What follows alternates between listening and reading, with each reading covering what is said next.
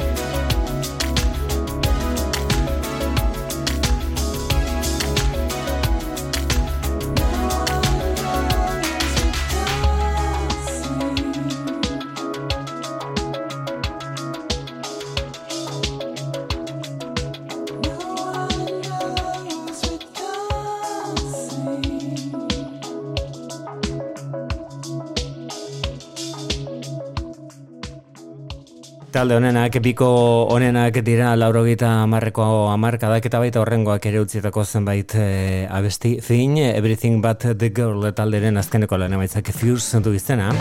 No One Knows With Dancing eta bestiaren izan burua, hemen dantza egiteko beste modu bat. Aspaldiko herriko soinurik erratuen erekin eh, lotura daukan musika da azaroaren bostean izango duguna Bilbon Poki Lafarge eh, izeneko musikaria izango dugu. Eta astenetan bertan ipini dira sarrerak salgai. Hau azaroaren bostean izango da Bilbon kafe antzokian arituko da Poki Lafarge. Egun azkeneko duen lana da hau in the blossom of their shade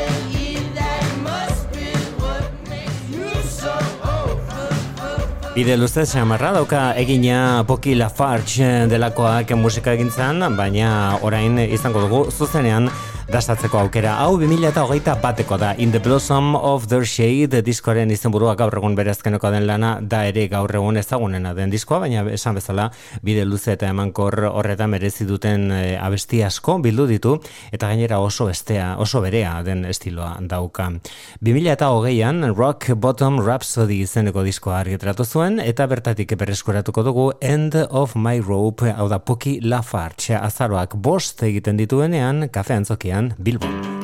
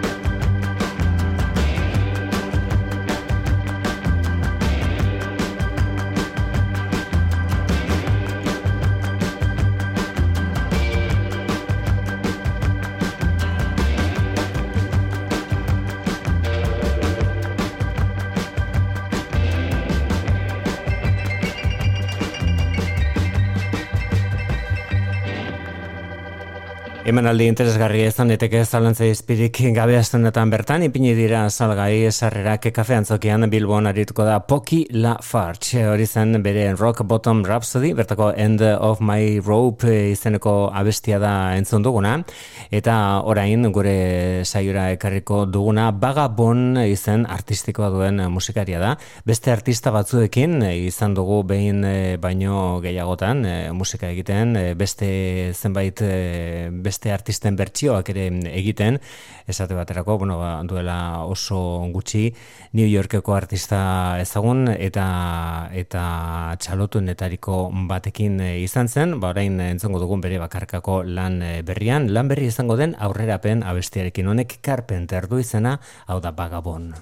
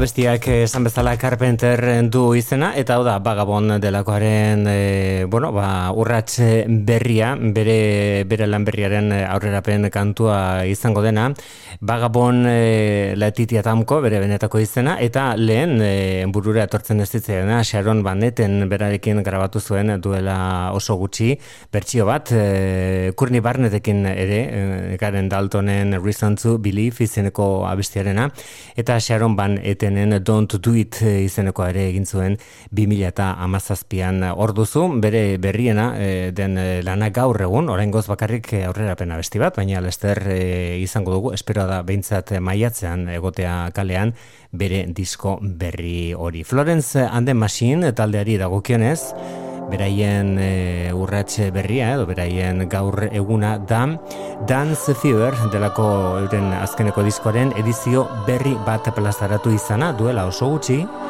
Complete e, Edition ipini diote izenburu eta bertan onelakotan gertatzen den bezala ba, bere garaian, bere momentuan kanpoan gelditu ziren abesti eta bertsioak e, sartu dituzte tartean Mermaids abestia.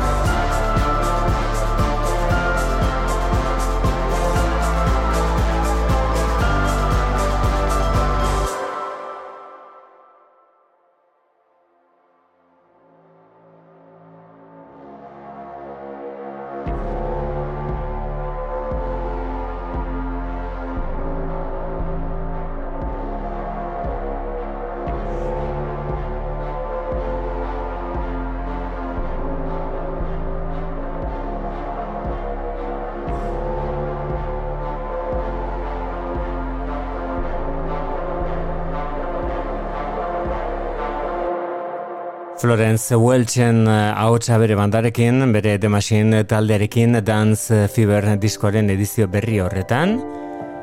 Oinarri hau dauka The National talderen itzulera kanta berrienak astonetan bertan sareratu dute abesti hau Fifth Breachers laguntzarekin eh, kantatua. Your mind is not your friend da kantua The National. Don't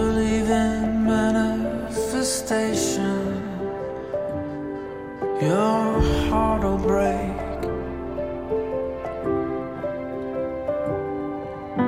Don't you understand? Your mind is not your friend again. It takes you by the hand and leaves you nowhere. You feel it in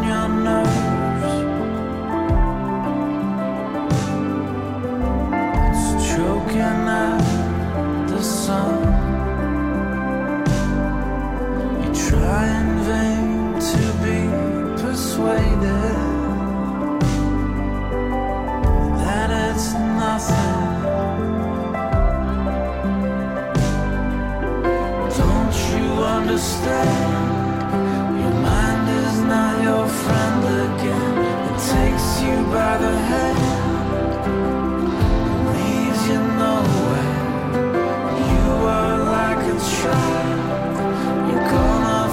Don't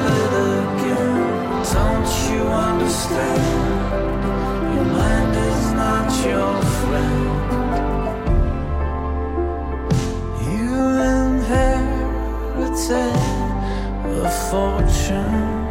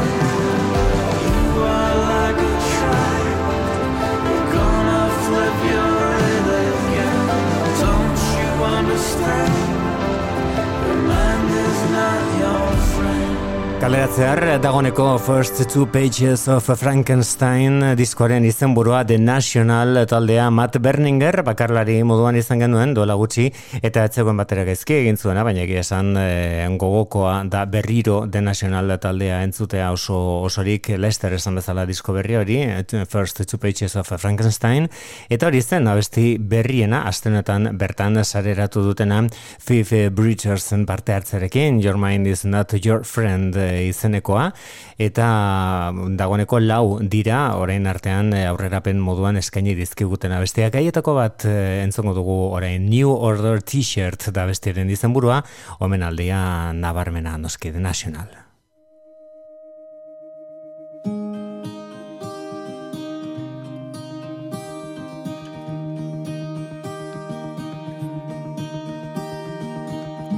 How you tapped on a box of blue American spears at Anyway Cafe a little under a month before the ashes and management capital files filled the streets. How we wove through the combs, walking home to the place on Atlantic you shared with your hilarious sister kicking off your black flags, demolished and laughing. I keep what I can of you. Split second glimpses and snapshots and sounds. You in my new order t shirt, holding a cat and a glass of beer. Rescued me from the customs cops in Hawaii, I shut down the place with my Japanese novelty bomb. And your dad came along. How you had me laid down for a temperature check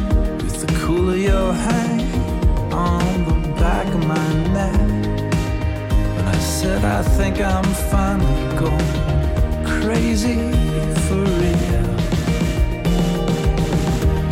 I keep what I can of you. Split second glimpses and snapshots and sounds. You in my new order t-shirt, holding a cat a glass of beer. I flicker through. Drugs in a pocket. You in a Kentucky aquarium, talking to a shark in a corner.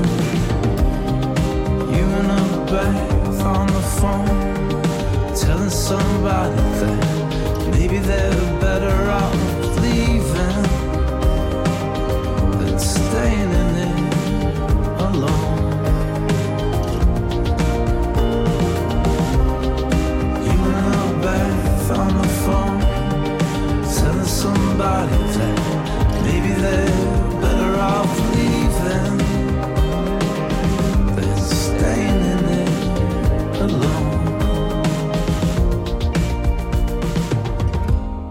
cried at the beach and recovered in seconds and said everything's fine, but I knew that it wasn't.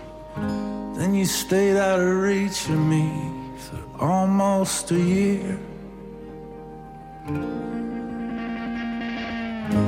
How you looked like a poster of a 70s movie, standing outside at the base of your magazine skyscraper, waiting for me to go drinking downtown. I keep what I can of you. Split second glimpses and snapshots sounds. You in my new order t-shirt, holding a cat a glass of beer. I flicker through. Like drugs in a pocket. You in a Kentucky aquarium, talking to a shark in a corner. I keep what I can of you. Split second glimpses and snapshots and. You in my new t-shirt, holding a cat and a glass of beer.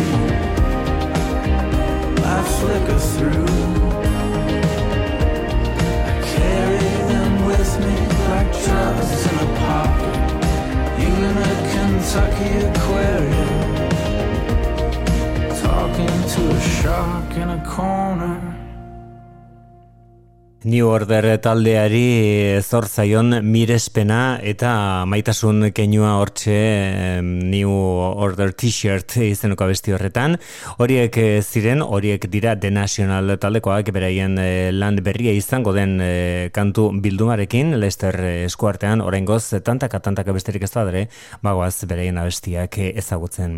Hauek Big Big Baby izenuko abestiarekin oraingonetan dira King Hannah.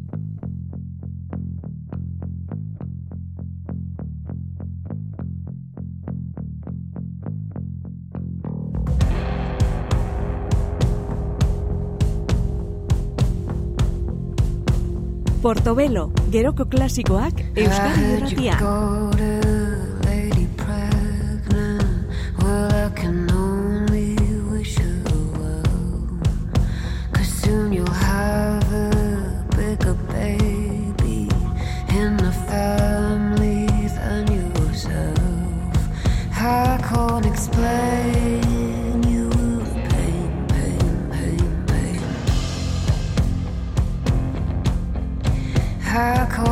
fly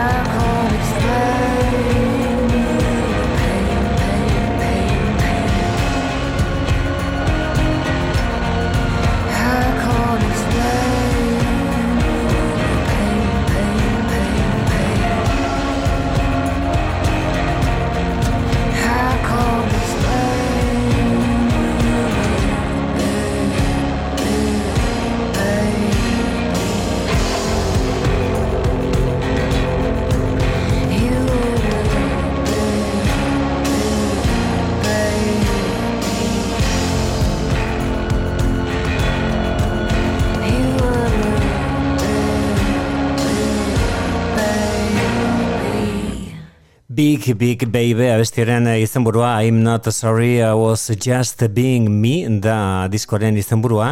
Eta azken bolada honetan estilo honetan bestak beste The White Stripes eh, talderen alderdi ilunenarekin eh, nola baitu lotu daiteken estilo honetan. Azken hilabeteotan jaso dugun disko interesgarrienetariko bat da hau. I'm not sorry I was just being me diskoaren izenburua. A well made woman King Hannah. I used to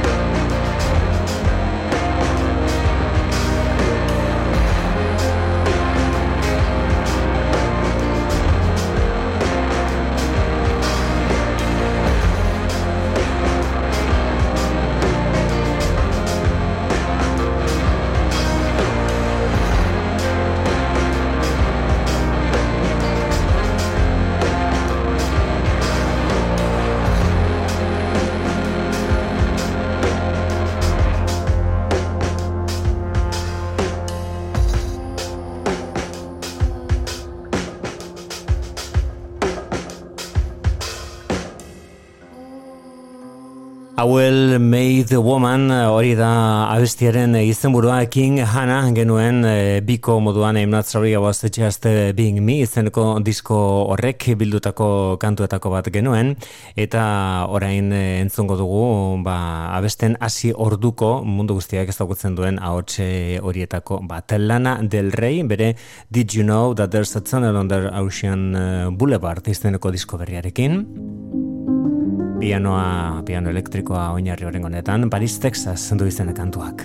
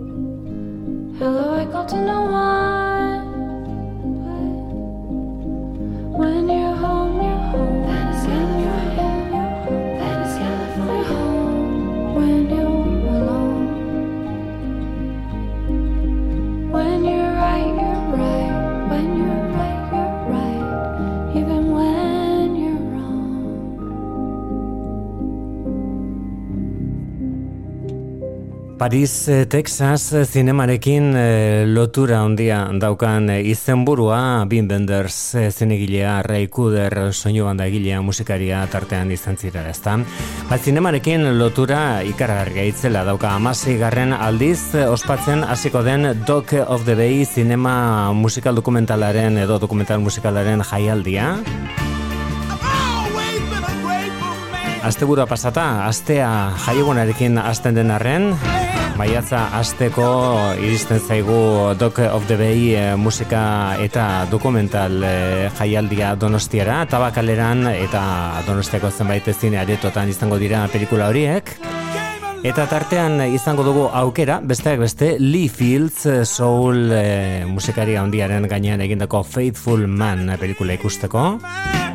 Jessamine Ansari eta Joyce Mishan estatu batuetako zuzendariek egindako dokumentala da. Eta hau maiatzak hiru egiterakoan asteazkenean egonko da ikusgai trueba zinema aretoan donostiako groseko edo grose auzoan Faithful Man fededun gizona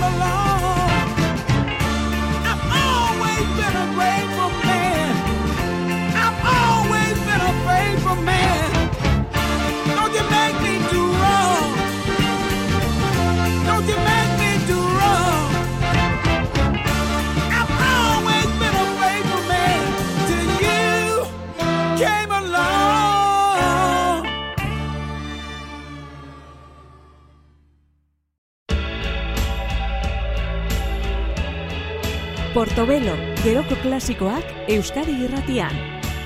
Ba ez dakit esan beharrikote dagoen, hau mila bederatzion eta laurogeita amarrean publikatu zen beraz, e, laurogeiko amarkadan, amarkadan, laurogeita amaikako urtarilaren lehenean bukatu zen eta.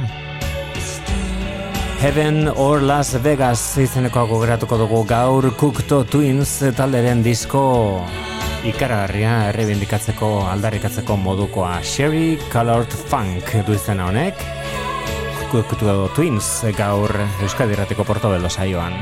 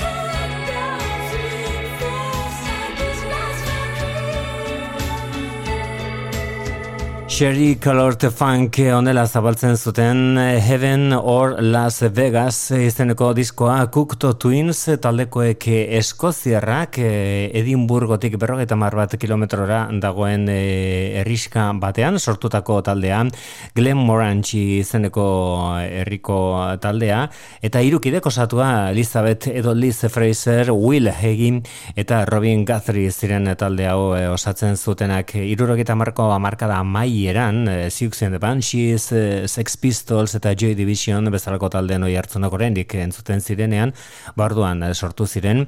Kate Bushen eragina ere, nabarmena da, zenbait kantuetan, entzun duguna besti horretan esate baterako, eta hainbeste post-punk, hainbeste gotiko eta hainbeste new wave zegoen momentu horretan, aire berriak ekarri zituzten, ba honela izaten da, honela gertatzen da musikaren munduan behin eta berriro. Talderen izena, Johnny and the Self Abusers izeneko talde baten abesti batetik hartua zegoen, talde horrek gero izena aldatu zuen Simple Minds.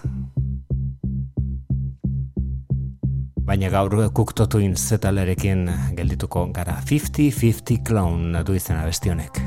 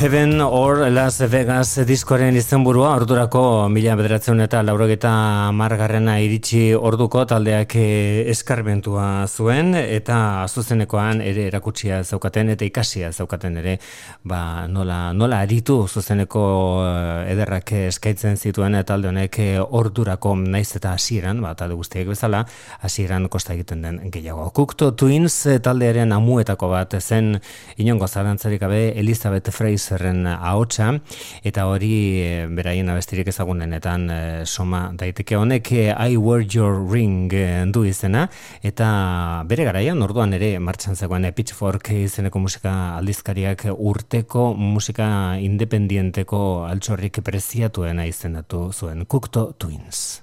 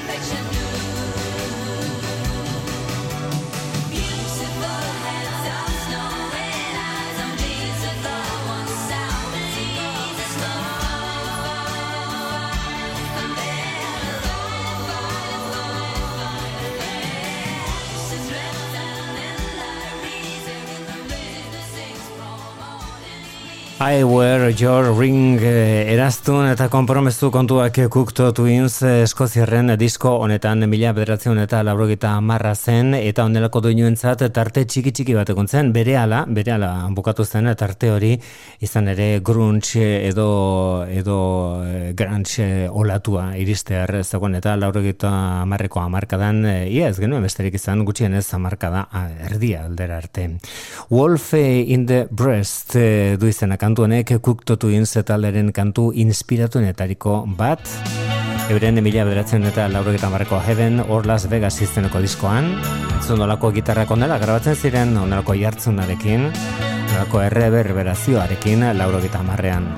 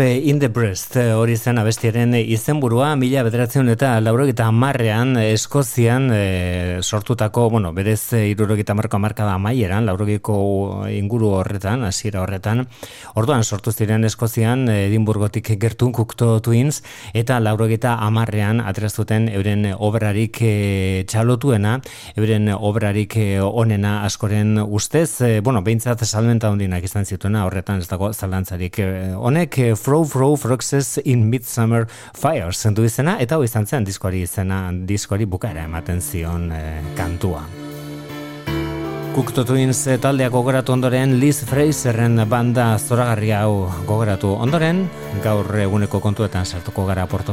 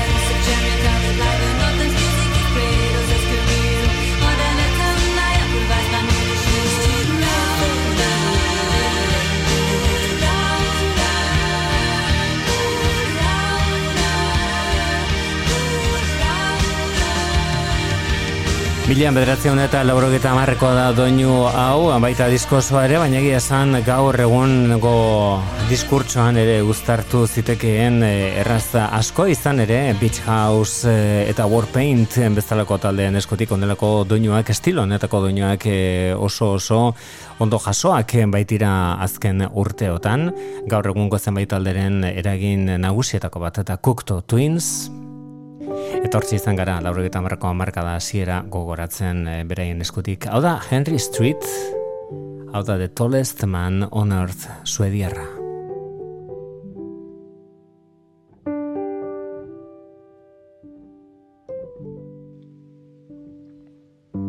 On the drive to New York City For a twinkle in their eye Will I ever be remembered? Will my days just come alive? Will my days just come alive? We were told that we're all someone. Then the world just looks away. Will I light up here tomorrow? Will I meet myself today? Will I meet myself today? I feel it all. I just feel it wrong.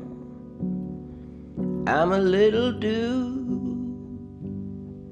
in the scape of songs. Ah, I know I'm wrong. I just feel it right. And I swim the world in my wishing well.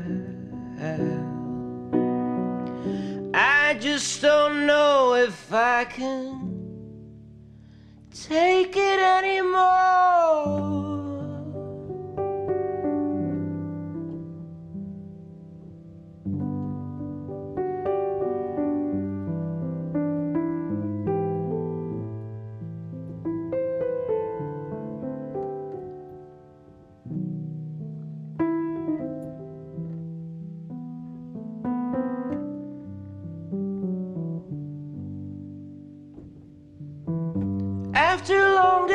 Just reaching.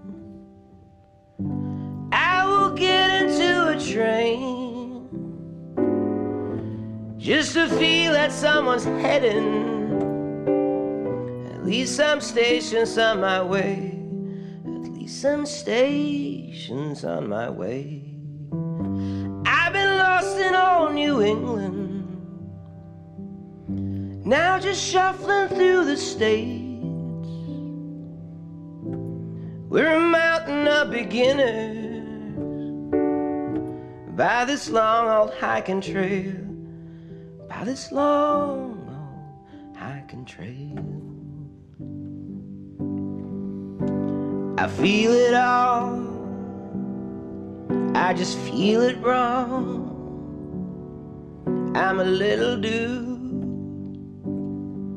in escape of song. I know I'm wrong.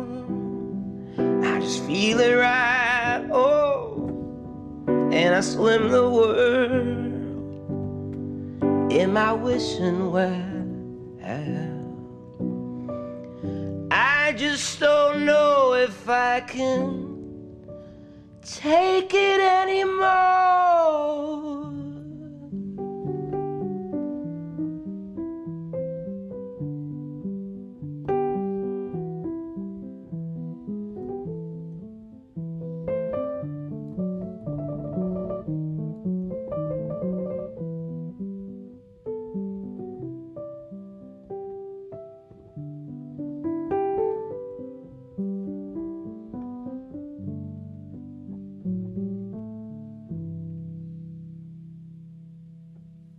Pianoa oinarri Henry Street eh, izeneko abesti horretan, diskoari izen ematen dion abesti horretan, The Tallest Man on Earth Christian Matson eh, suediarraren itzulera lan eh, bilduma. Bertakoa da ere orain entzuten ari garen abesti hau izen burua.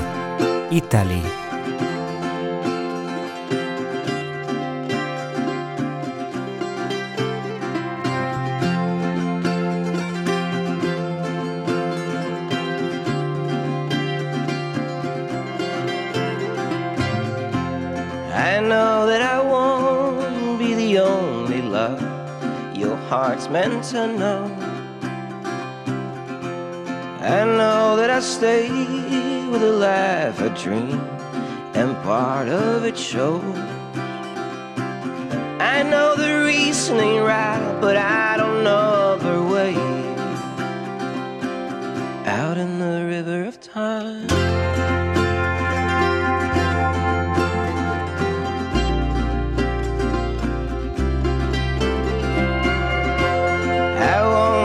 Star oh, of your getaway, and love's on the road.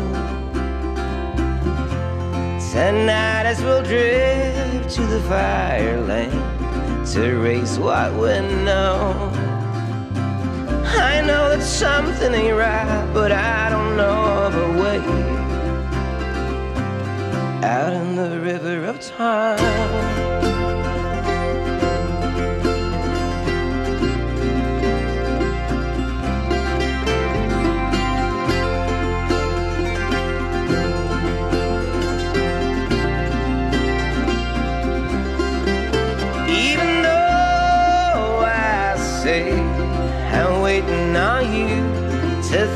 It over. Even though I say when life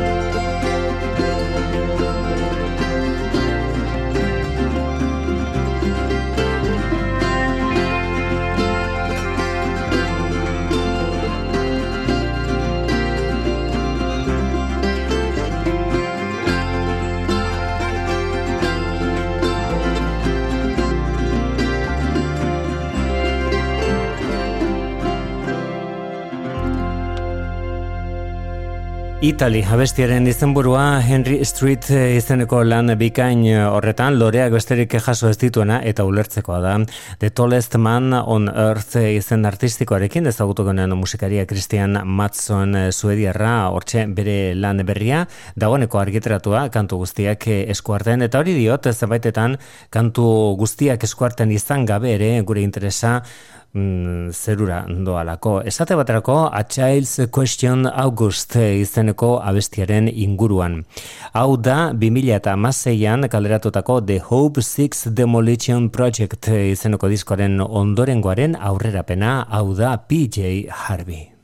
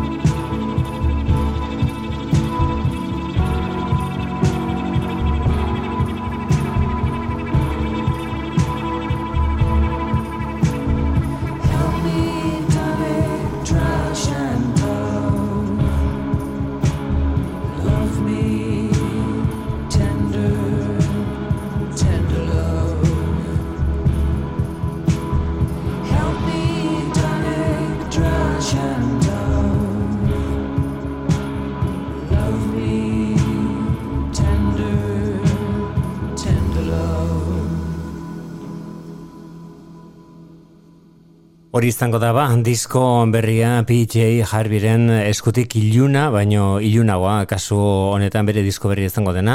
I Inside the Old You're Dying hori da diskoren izenburua esan bezala, dagoeneko zazpi urte dira diskorik argitaratu gabe, naiz eta birak egin dituen, naiz eta demoak eta maketak plazaratu dituen azken urte bat. Baina bere azkeneko disko ofiziala da The Hope Six Demolition Project izenekoa, Bilbon izan genuena, kasu honetan bimen e, ikusteko aukera zuzenean nola aurkezten zuen eta orain lan berriaren aurrerapena bestia dakarkigu.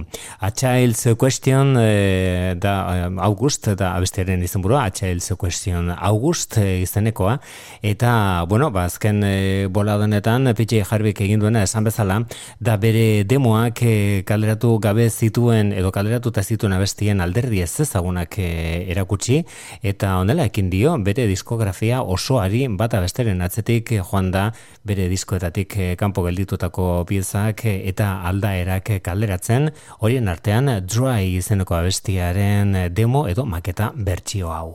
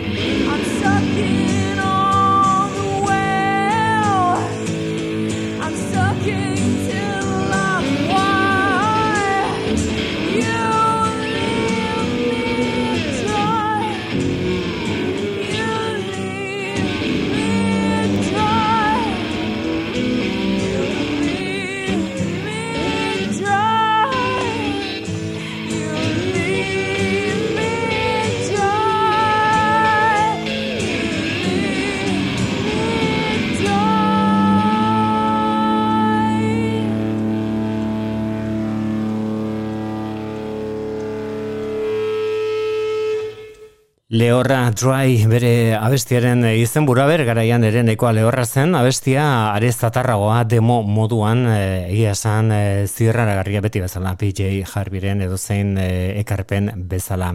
Beldurrez beste egitean izenekoari helduko digu orain argiteratua dagoneko lau kantuz osatutako epe interesgarri bat.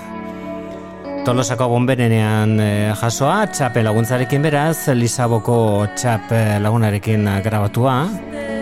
Hau da, Arima Bilbotarren lan berria itzalen utxunean.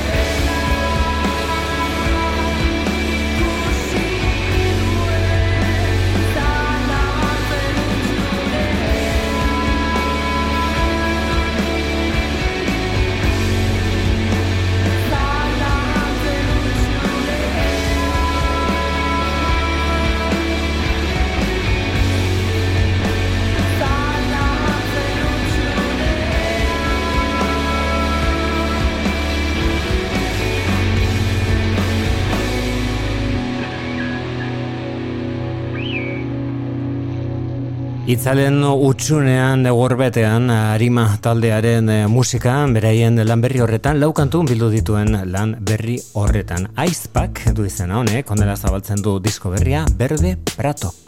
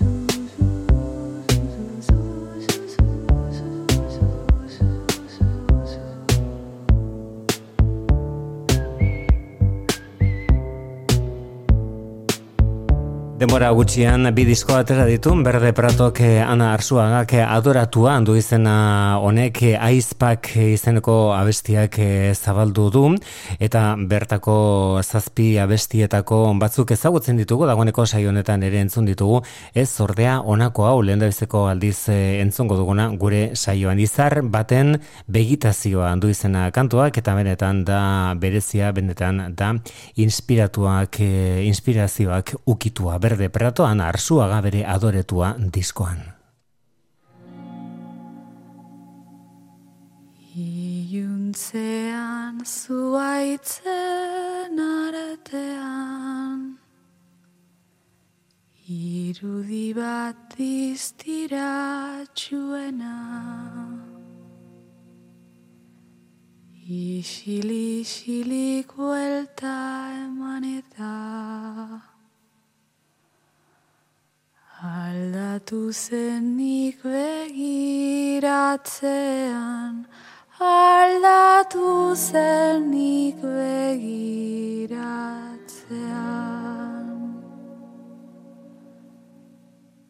Hasieran zirudien ederra,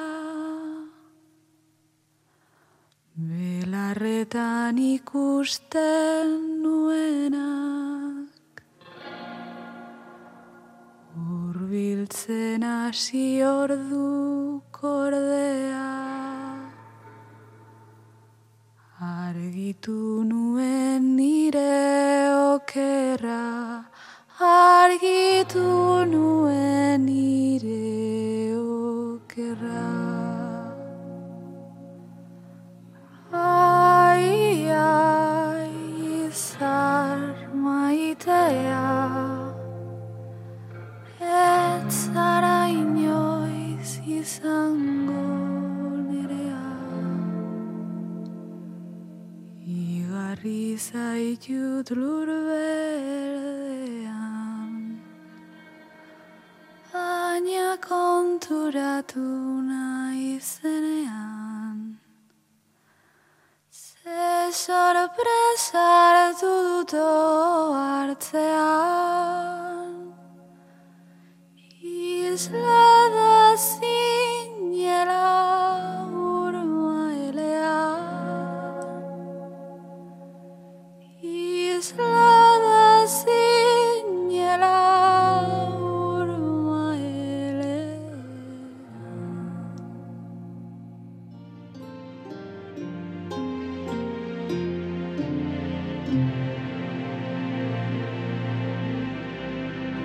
Honek Bless This Mess du izena, bertan duguna berde peratori lekuko hartuta Megan Remy da, oso interesgarria iruditzen zaigun artista, bere izan artistikoa da US Girls, bere diskoari izena ematen dion pieza da hau. Remember like.